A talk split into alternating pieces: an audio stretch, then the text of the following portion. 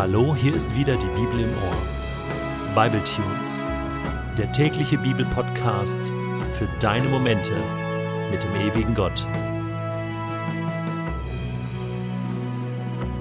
Der heutige Bible Tune steht in Exodus 14, die Verse 10 bis 20 und wird gelesen aus der Hoffnung für alle.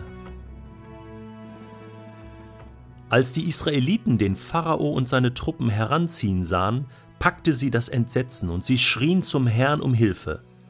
Zugleich machten sie Mose bittere Vorwürfe. Gibt es etwa in Ägypten nicht genug Gräber für uns? Warum führst du uns hierher? Wir sollen wohl hier in der Wüste sterben. Was hast du nur getan? Warum hast du uns aus Ägypten herausgeholt?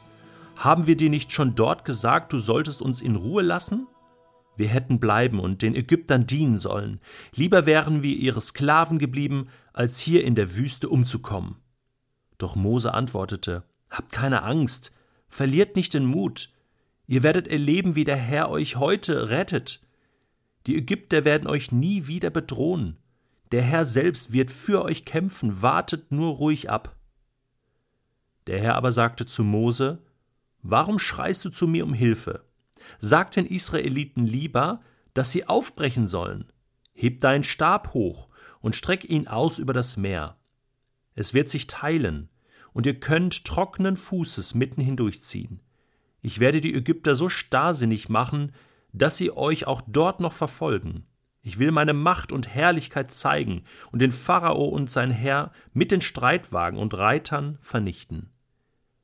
Die Ägypter sollen erkennen, dass ich der Herr bin. Ja, mein Sieg über den Pharao, seine Streitwagen und Reiter wird mir Ehre bringen. Der Engel Gottes, der bisher den Israeliten vorangezogen war, stellte sich nun ans Ende des Zuges.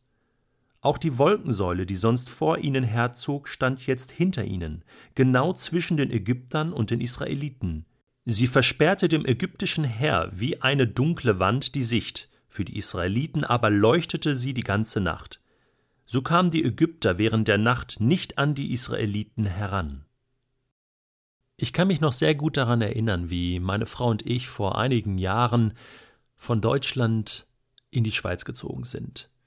Und der Anfang war total schwer. Wir hatten zwar eine Wohnung, aber wir hatten noch keine Jobs und es ist irgendwie, wir waren zwar noch ohne Kinder, aber es war schwierig, sich finanziell über Wasser zu halten und lebten von Zuwendungen von verschiedenen Freunden, äh, bis wir dann irgendwie mal einen Job hatten. Aber die Zeit war wirklich hart. Es war so knapp, wir mussten Rechnung bezahlen. Das Leben in der Schweiz war nicht billig und es gab so manche Momente, wo ich mich wirklich hinterfragt habe, ist das hier richtig, was wir hier machen?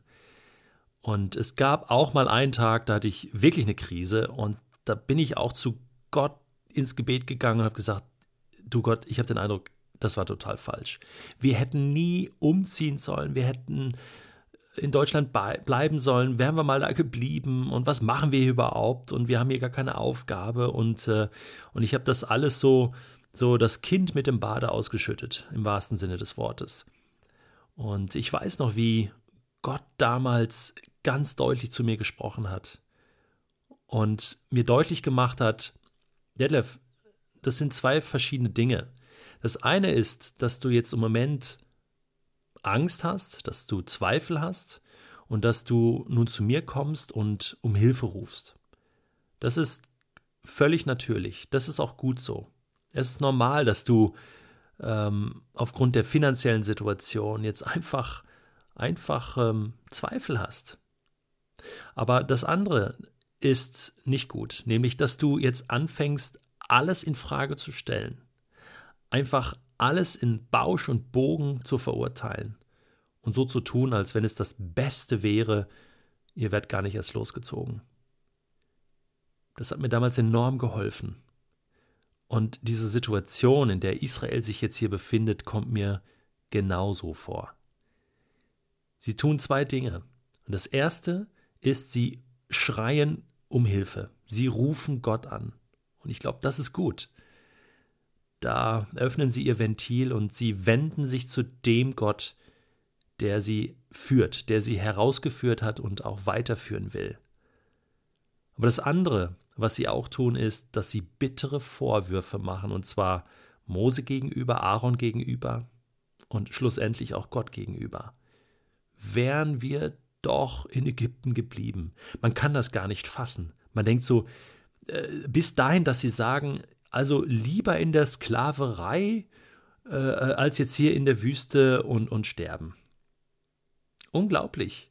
Die wollen gar nicht frei sein. Die würden lieber dieses, dieses katastrophale Leben als Sklaven weiterführen in Ägypten, als hier als freie Menschen zu sterben. Tja, was macht man da?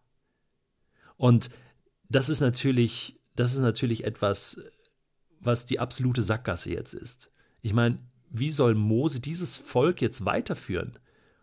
Die sind total entmutigt, hoffnungslos. Im Angesicht der Tatsache, dass die Ägypter sie nun verfolgen.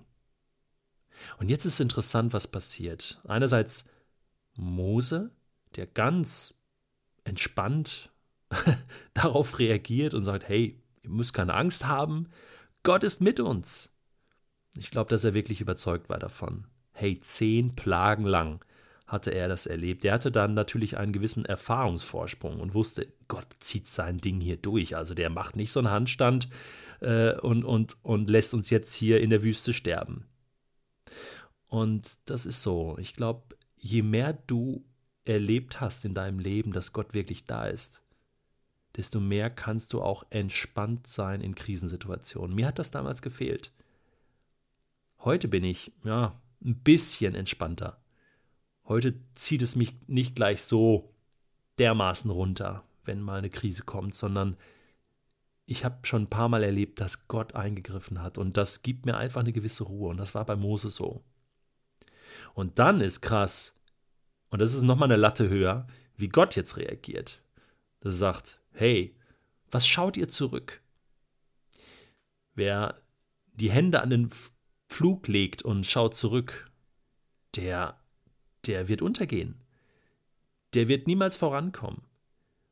Und äh, so wie Lots Frau, die zurückschaute und dann zur Salzsäule erstarrte, weil es einfach lähmt, dieser Blick zurück, so sagt Gott jetzt, tut das Gegenteil. Schaut nach vorne.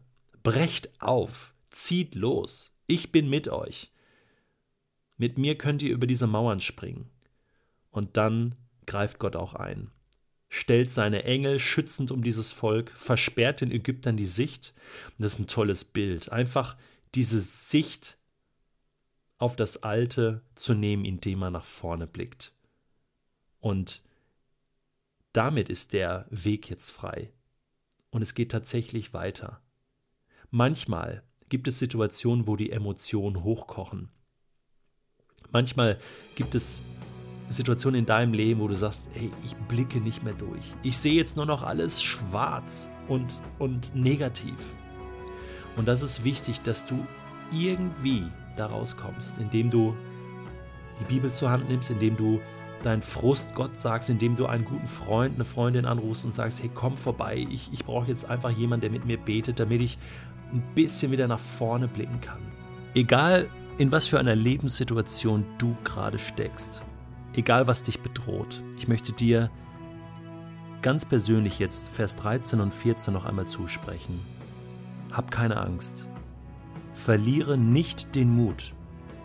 Du wirst erleben, wie Gott der Herr dich heute rettet.